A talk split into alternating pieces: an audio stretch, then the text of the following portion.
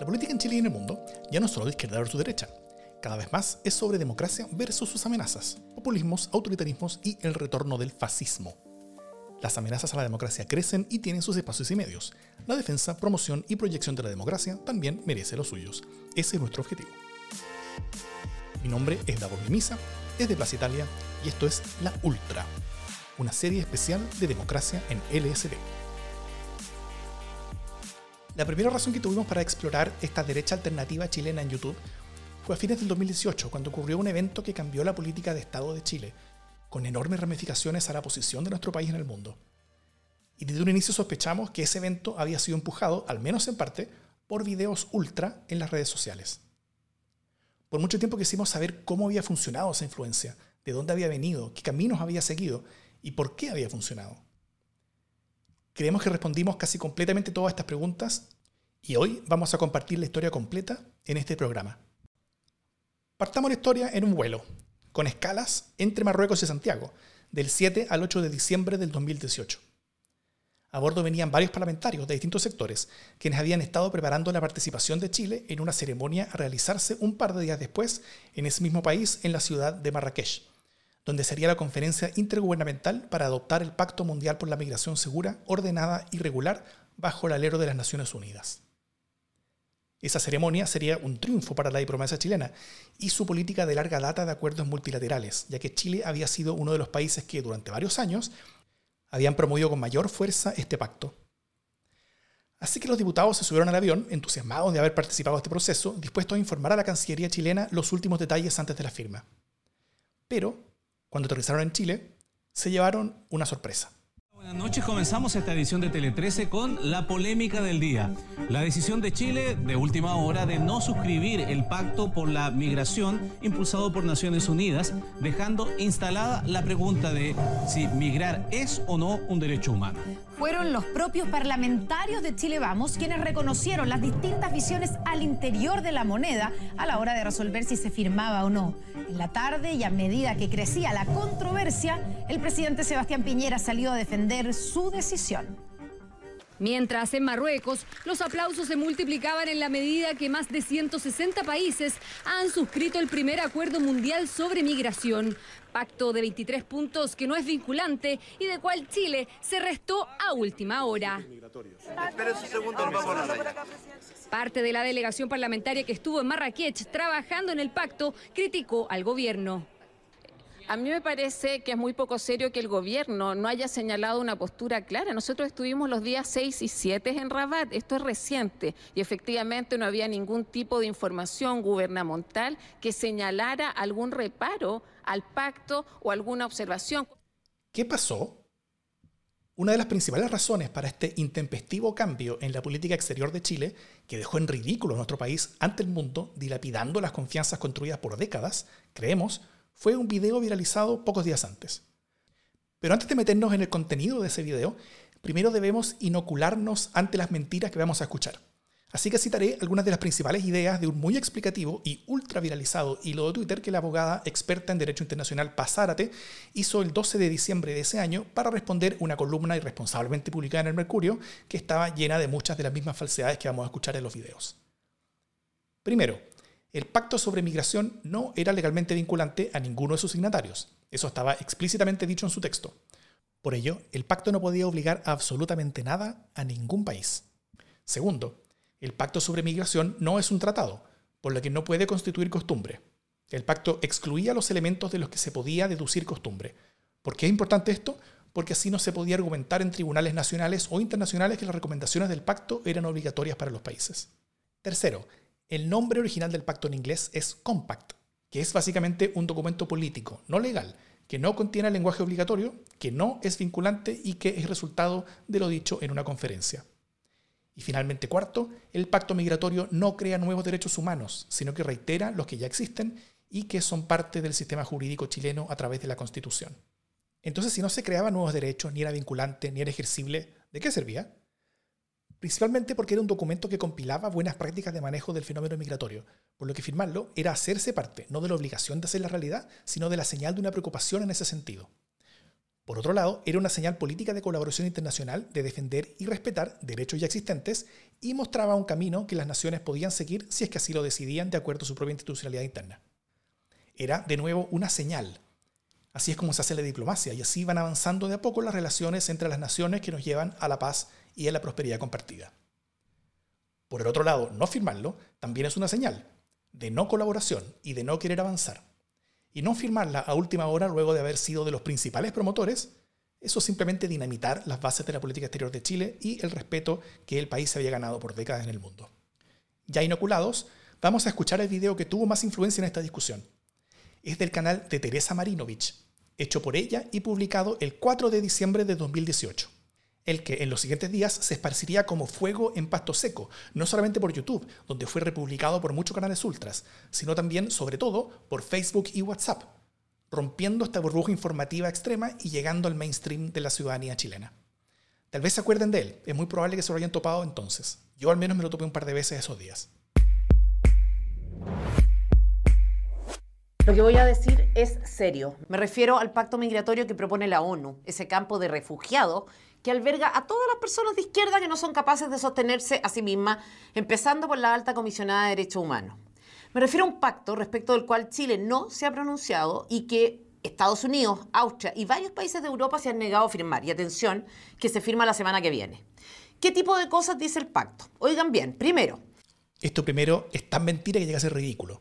Que criticar la inmigración ilegal será un delito. O sea, serán penalizadas expresiones en contra de la inmigración. Incluso se prohibirá que los medios de comunicación muestren imágenes de migrantes que transmitan una sensación negativa, porque el objetivo es moldear la percepción, literalmente. Segundo punto. Recordemos, este pacto no obliga a nada, no es vinculante. El país se compromete a capacitar a los migrantes para que denuncien cualquier tipo de ofensa que sufren y conozcan todos los mecanismos para que el Estado los indemnice si eso pasa. Tercer punto.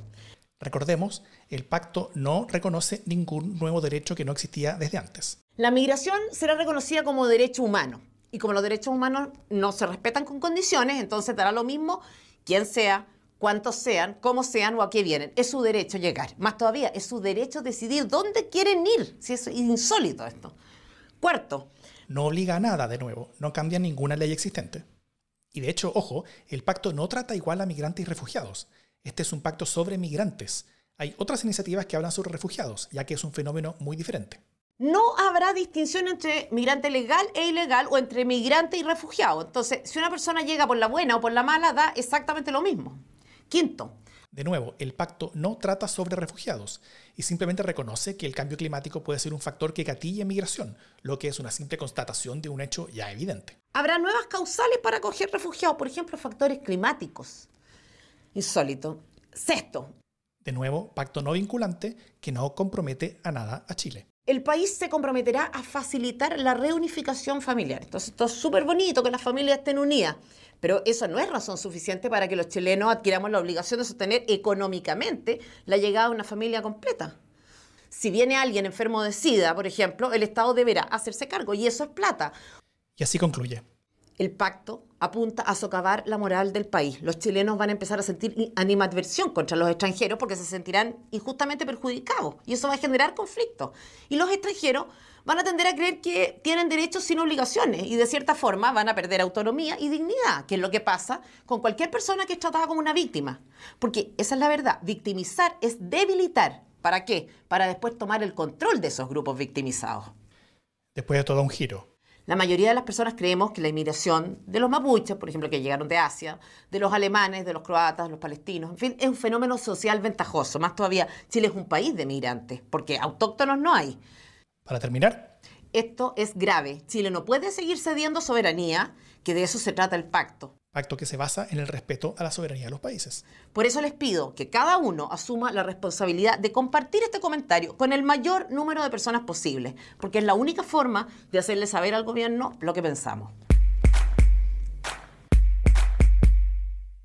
El video termina obviamente con un pantallazo con los datos de la cuenta corriente de la organización de Marinovich.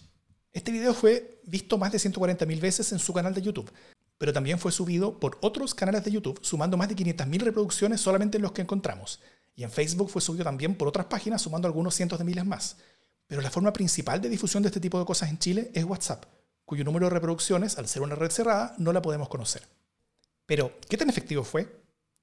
Escuchemos parte de la explicación del presidente de la República sobre por qué no firmaría el pacto, que hizo pocos días después.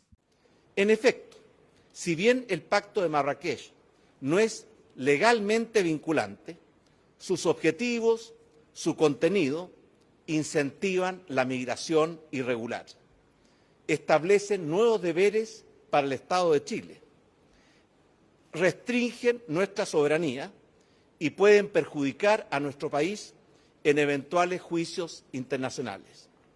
Recordemos, tal como dijo el presidente, el pacto no era vinculante, es decir, no generaba nuevas obligaciones al Estado, ni arriesgaba juicios internacionales. Y por cierto, no amenazaba la soberanía, a pesar de lo que afirmaron primero Marinovich y luego Piñera. El video fue efectivo en parte porque se alimenta de ansiedades y prejuicios sobre organizaciones internacionales y también de miedos asociados a los migrantes, que, recordemos de nuestro capítulo pasado, eran miedos que habían sido muy activados en torno a la elección presidencial. Representó un gran número de falsedades que, juntas, daban un potente argumento a personas que no tenían más información que este video para tener miedo y movilizarse en contra de este pacto. Pero un video como este no es efectivo por sí solo, es efectivo en un contexto ese contexto era una activación muy dura desde el ecosistema ultra sobre el tema del pacto migratorio. Varios canales hablando una y otra vez de lo mismo, como pronto veremos más en detalle. Eso, junto con la viralización de este video, llevaron a la extrema derecha a tener una posición muy negativa sobre este pacto y una opinión muy contraria a que el gobierno lo firmara. Y esto fue políticamente efectivo justamente porque el gobierno pasaba entonces por un difícil momento político. Recordemos que su promesa electoral de más crecimiento, más empleos y mayor seguridad no estaba siendo cumplida el 7 de diciembre, el mismo día que se tomó la decisión de no firmar el pacto, había sido publicada una encuesta CEP que mostraba malos números del gobierno. Además, recordemos, semanas antes, el 14 de noviembre, había sido el asesinato de Camilo Catrillanca. Y por los días en que el gobierno tomó la decisión de no firmar el pacto, debió tomar otra decisión, dado el descontrol de las fuerzas policiales en la Araucanía, los ánimos calientes que había en esa zona y el riesgo de que el GOPE matara a otra persona más. En materia de Araucanía, vamos a reforzar el Plan Araucanía en sus cuatro pilares, diálogo y acuerdos, desarrollo económico y social, revalorización y reconocimiento de los pueblos originarios y también el tema de la seguridad y puedo anticipar que vamos a retirar al GOPE, pero vamos a reforzar las fuerzas especiales en la Araucanía con esta decisión de supervivencia política, Piñera arriesgaba alienar a su base dura de derecha, la que estaba convencida de que solamente la mano dura era el camino a seguir en la Araucanía. Entonces, mientras veía su base de apoyo tambalear, a esa misma hora, esa misma base estaba siendo convencida por videos a través de redes sociales que el pacto migratorio era terrible. La oportunidad política era evidente, bajándose del pacto y dándole esa señal a toda su base, ya convencida al respecto, y para quienes bajarse del pacto era muy importante Así podía evitar que se convirtieran en oposición hacia su derecha, alineándose con José Antonio Cast y en contra suya. El costo era el respeto internacional de Chile y nuestra política exterior, costo que parece que el presidente estuvo dispuesto a aceptar. Entonces, entendiendo, o al menos habiendo encontrado una explicación suficiente sobre el por qué Chile no firmó el pacto migratorio, falta explicar el cómo. ¿Cómo esa oposición al pacto llegó a Chile? ¿Cómo logró convencer a esta ultra desde donde salieron muchísimos videos sobre el tema en muy poco tiempo. Entonces los invito a un viaje por este agujero, a través del camino que hemos encontrado. Para esto vamos a viajar hacia atrás en el tiempo. Recordemos unas fechas importantes. El 10 de diciembre, Piñera anuncia el rechazo de Chile al pacto. El video de Marinovich fue publicado el 4 de diciembre. Esa primera semana de diciembre, muchos canales de YouTube de la Ultra estaban publicando videos sobre el tema. Decenas de videos, muchos con varios miles de visualizaciones, algunos con decenas de miles. De ellos el de Marinovich fue el que realmente explotó y salió de la ultra para influir a la sociedad. ¿Pero qué hubo antes que eso? Ahí encontramos una petición de change.org publicada el 29 de noviembre, llamando al presidente a rechazar el pacto migratorio. Llegó a tener 17.000 firmas. Está firmada por alguien desconocido, que puede ser un alias. En el texto de esa petición hay una cápite que dice Mientras los grandes medios ocultan y distraen, los comunicadores independientes son la voz verdadera de Chile. Seguido de una lista de siete canales de YouTube, todos de la Ultra, con links a los videos que cada canal hizo sobre el tema. Varios videos ya no están disponibles, pero el más antiguo disponible es del canal, en el idioma oscuro de Mordor dicho por Darth Vader. El video es del 26 de noviembre. Escuchemos. Hoy día para ir directamente al grano, vamos a hablar de un tema que está en la contingencia, que los medios no le están dando mucha cobertura, pero es un tema que va a definir, creo yo, a mi parecer, la supervivencia de las fronteras de nuestros países y de nuestros países como tal, como los, lo hemos conocido hasta ahora. Recordemos que no podemos tener un país si no tenemos frontera. Y por eso hoy día vamos a hablar del pacto, por eh, este pacto, este acuerdo de la ONU por la migración. Y para hablar de eso estoy con un amigo para crear conciencia social, estoy con un invitado que ya es de la casa aquí este video es una conversación con otro youtuber, quien habría hecho aún antes el primer video en Chile sobre el tema. ¿Qué te parece este? Contémosle un poco, ¿qué te parece si partes contándole un poco? Tú acabas de realizar un video que subimos al canal, un video espectacular, que te quedó muy bien, nosotros lo compartimos también aquí en el canal. Cuéntanos un poco qué te ha parecido este pacto eh, por la inmigración global ordenada, segura y, y con todos estos epítetos que tiene además. Claro, bueno, la verdad es que es bastante preocupante el tema, porque nosotros recibimos esta información hace un tiempo a través de nuestro correo, precisamente dándonos en alerta de lo que se está produciendo en la ONU, que era precisamente este acuerdo por eh, el Pacto Mundial para, por, el, por los derechos para los inmigrantes. Entonces empezamos a investigar un poco eh, y nos dimos cuenta de que este pacto transformaba completamente eh, la inmigración como la conocemos. Creaba una nueva realidad en donde permitía precisamente a los, a los inmigrantes, ¿verdad?, indocumentados pasar a ser parte de la población legal de un país. El canal de ese video original ya no existe, ya que tiempo después fue eliminado de YouTube por discurso de odio. Pero tal como escucharon, ese video original fue también subido a este canal que estábamos escuchando, por lo que a continuación podremos escuchar algo del, hasta donde hemos podido encontrar, primer video sobre el pacto migratorio en Chile, subido originalmente antes del 21 de noviembre. los Estados miembros de la ONU han logrado el primer acuerdo global para ayudar a aprovechar los beneficios de la migración y proteger a los inmigrantes indocumentados. En otras palabras, la ONU busca darle legalidad a aquellos que opten por cruzar de manera ilícita una frontera y usar las leyes para obligar a ese país a no expulsarlo. Esto significa que, por ejemplo, violadores, sicarios, terroristas, prestamistas gota a gota o delincuentes pueden usar todos los derechos para establecerse en un país. Gobiernos de todo el mundo, con la excepción de Estados Unidos, se han comprometido a aumentar las vías para la migración regular. Donald Trump conoce perfectamente a los globalistas y a la ONU y sabe que el verdadero interés es romper la hegemonía de las sociedades y volverlas inestables y caóticas. Chile dice no a la ley migratoria mundial. Chile dice no a la ONU Chile dice no al nuevo orden mundial.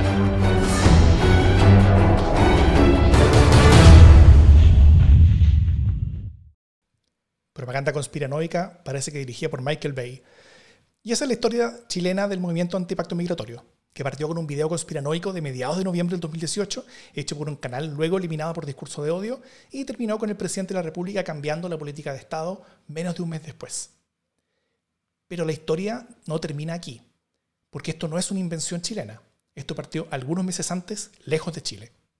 La historia internacional está bien contada en un reportaje del sitio de noticias que lleva el nombre Político, en su versión europea. Y el reportaje se llama Cómo el pacto migratorio fue troleado. Esto parte en la ultraderecha austríaca, en un video publicado el 16 de septiembre de ese 2018 por el canal de YouTube de Martin Sellner, quien es el líder del movimiento identitario de ese país. Esto es alt-right puro y duro, conspiraciones racistas y llamados a la violencia. De hecho, su canal de YouTube fue recientemente eliminado de la plataforma por discurso de odio, y después de habérsele descubierto nexos con el supremacista blanco australiano que en marzo del 2019 había asesinado a 51 musulmanes en una mezquita de Christchurch en Nueva Zelanda. Ambos habían estado en contacto, compartiendo teorías racistas, y el terrorista le había donado a Selman 1.500 euros un año antes del ataque, según la Deutsche Welle. Bueno, el video de Selman sobre el pacto migratorio, que publicó el 16 de septiembre, encendió el tema entre grupos ultraeuropeos. 75 de los 100 videos más populares sobre el pacto migratorio en YouTube fueron hechos por populistas de ultraderecha, extremistas alt-right o conspiranoicos en serie. Selman en su video llamó a una guerra de información que esparciera el fuego en contra de este pacto. Además, el link más compartido en redes sociales en alemán fue una petición en contra del pacto liderada por Selman. videos y un petitorio. Le suena conocido, ¿no es cierto? Al final, toda esta campaña llevó a que Austria, donde la ultraderecha era parte del gobierno, terminara bajándose del pacto del 31 de octubre, uniéndose así a Estados Unidos y Hungría, países cuyos presidentes Donald Trump y Víctor Orbán no necesitaban ninguna conspiranoia para negarse a firmar cualquier pacto de cooperación internacional. Al final, cinco países votaron en contra del pacto en la ONU, Hungría, Polonia, Estados Unidos, República Checa e Israel, y 12 países se abstuvieron, Argelia, Australia, Austria, Bulgaria, Chile, Italia, Letonia, Libia, Liechtenstein, Rumanía, Singapur y Suiza. Buena parte de ellos gobernados por o en parte por la ultraderecha. De hecho, el gobierno chileno era uno de los más moderados de ese grupo. 152 países votaron a favor. La nota del medio que relata cómo el pacto migratorio fue troleado termina con parte de la declaración de Louis Arbour, la representante especial para migración de la ONU y encargada de la firma del pacto, quien afirma que la idea que la política es hoy hecha dentro de las fronteras nacionales hace rato que está obsoleta. Debemos comenzar a mirar esto en una perspectiva global. Esta nueva derecha es una red global, dice. Y es cierto, curiosamente los que más hablan de cerrar fronteras, de nacionalismo y en contra del globalismo son hoy de los más conectados en una red global donde comparten conspiranoias adaptándolas a las realidades locales, en parte porque tal como la Ultra de Chile, todos pasan buena parte del día viendo y haciendo videos. Resumamos la historia. Un youtuber austríaco de ultraderecha, racista con conexiones terroristas, crea un relato conspiranoico y lleno de mentiras sobre un pacto de la ONU que se esparce en Europa. En pocas semanas llega a Chile y comienza a ser adaptado, primero por un canal cancelado también por discurso de odio y luego compartido entre la ultra local. De ahí se mantiene dentro de la burbuja hasta que un video particularmente exitoso rompe esa burbuja y es muy difundido por todo Chile, convenciendo a buena parte de la derecha dura que ya había sido radicalizada por temas migratorios. Esto ocurre justo en un momento de gran debilidad política del presidente, quien para no perder a ese electorado, cuando ya perdía a todos los demás, determina romper los compromisos internacionales de Chile y retirarse de este pacto usando para ello argumentos falsos ante el país. Decisión que ponderó y tomó mientras los parlamentarios viajaban de vuelta a Chile luego de haber visto los últimos detalles para la firma chilena del pacto. Y así fue como la ultra cambió al país. Al menos en un tema. Han habido otros. Y peor aún, puede que hayan cada vez más en el futuro. Esta historia nos da varias claves que se condicen con lo que hemos analizado antes. Con estas claves, con todos los casos que antes hemos visto en esta serie y con todo el trabajo de investigación que realizamos por meses, estamos en condiciones de caracterizar a la ultra chilena en YouTube. La primera característica, como lo vimos bien en el primer capítulo, es que la ultra es un grupo que sigue una línea relativamente uniforme de radicalización, ya sea desde el conservadurismo o desde el libertarianismo, pero se encaminan por caminos populistas hacia la alt-right y el filofascismo. Dicho eso, hay variedad en su nivel de radicalización, desde personajes públicos con ciertas notas de radicalización, pasando por personajes más oscuros que solamente existen en YouTube, hasta personajes realmente oscuros que participan en hechos de violencia. Existiendo de esa manera ciertas capas de personajes, que no siempre se mezclan entre sí entre los más cerca de la superficie y el mainstream, y los que están más abajo con discursos crecientemente radicalizados y violentos. En general, los que están más arriba, como Marinovich, tienen mayores audiencias, y quienes están más abajo, como los más violentos, tienen menos. Pero recordemos, como bien lo vimos en el segundo capítulo, todo este sistema se mueve, empujado por los algoritmos de YouTube y otras redes sociales. Los menos radicales se radicalizan más, los más radicalizados aún más, y los muy radicalizados más aún. Todas las audiencias que los miran y siguen se radicalizan junto con ellos. El objetivo de estos algoritmos es tener a personas viendo más y más videos, como lo vimos en este segundo capítulo. Pero el resultado, cuando esta radicalización es política, es un daño sistémico y sistemático a la democracia. La segunda característica es el tipo de ecosistema del que estamos hablando. Y para verlo mejor, usemos como ejemplo a un personaje que estaba en el tráiler de esta serie, que cuando hacemos este programa está actualmente con arresto domiciliario nocturno y prohibición de participar en manifestaciones en espera de su juicio por lesiones y amenazas, cuyo nombre sí mencionaremos, ya que por todo lo anterior se ha convertido en un personaje público, símbolo patético de lo peor de esta ultra. Sebastián Izquierdo. Nos vamos a matar a todos igual. Nos vamos a matar a todos igual, hermano. Nos vamos a matar a todos igual. Nos vamos a matar a todos. Personajes así radicalizados no son vistos positivamente por los menos radicalizados. Escuchemos, por ejemplo, al ex y futuro candidato presidencial José Antonio Caz refiriéndose a este personaje. Las personas que lideran grupos eh, que tienen una actitud más radical, eh, y hay varios, eh, ahí está este joven izquierdo, ¿no es cierto? Eh, que tiene una actitud que yo no comparto y que además no vive tranquilo su vida, sino que tiene que estar todo el día hablando de otros ¿ah? y acusando a otros de algo. Yo en eso no caigo. Y la cosa también va en sentido contrario. Esto es del canal.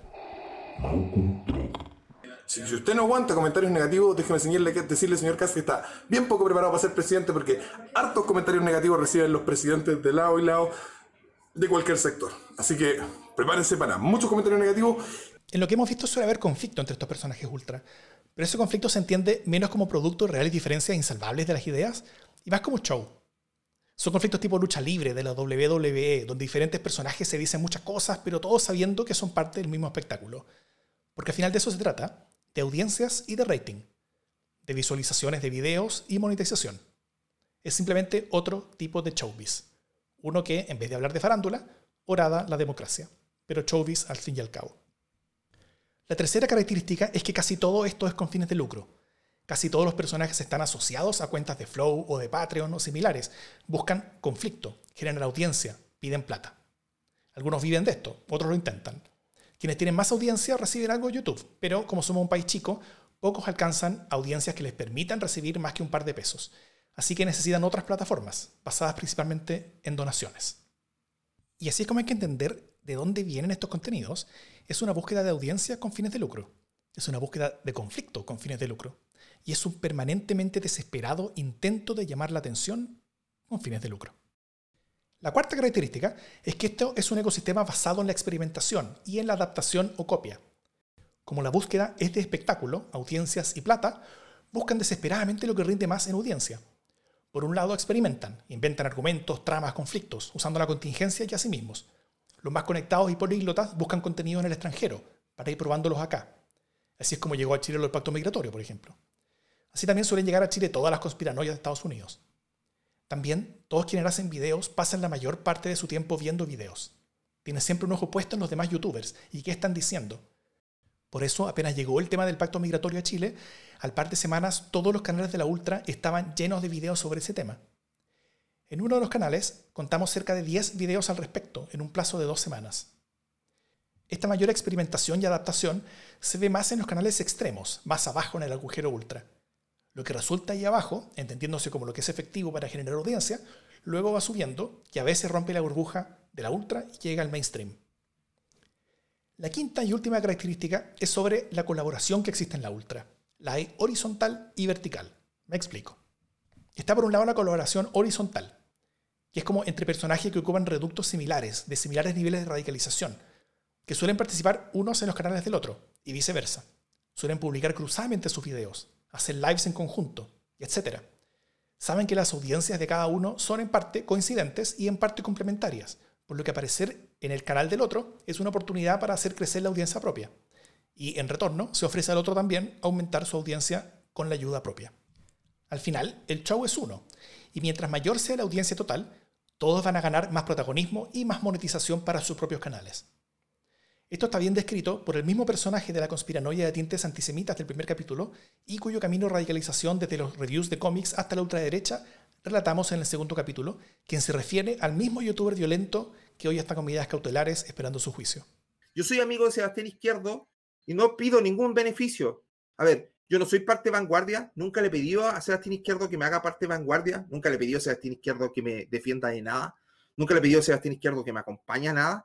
De hecho, una vez hicimos un trato de que él iba a aparecer todos los viernes en mi canal y yo iba a aparecer todos los jueves en el suyo. Y él, yo cumplí mi parte, aparecí todos los viernes, pero tampoco, pero no cumplí la parte de aparecer en su canal. O sea, ni siquiera me aproveché apareciendo en su canal para traer nuevos, eh, nuevos suscriptores. No, no, lo hice porque no me, dio, no me dio el tiempo en su momento. Ahí está transparentado cómo funciona esta colaboración horizontal y cuál es su objetivo. Ganar audiencia y ganar monetización.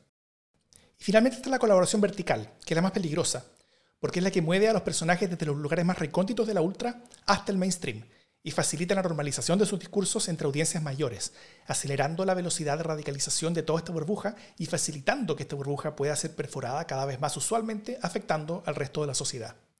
Y aquí tiene un rol fundamental Teresa Marinovich, porque su canal es hoy una masiva fábrica de contenidos donde conviven desde parlamentarios que luego se convirtieron en ministros de Estado, que llegan de entrevistados. Cuando nosotros vemos eh, toda la, violencia eh, que ocurrió en octubre eh, y vemos cómo de forma organizada. ahí está Jaime del Olio. Hola. Hola. Ahí sí. ¿Se ve y se escucha? Sí. ¿Me escucháis? hola, ¿cómo están? Bien. la, la demora, pero me demoré un rato en, en reiniciar el Internet, que aquí en, mi zona es muy mala, así que solo. U otros actuales parlamentarios que tienen su espacio semi-regular propio.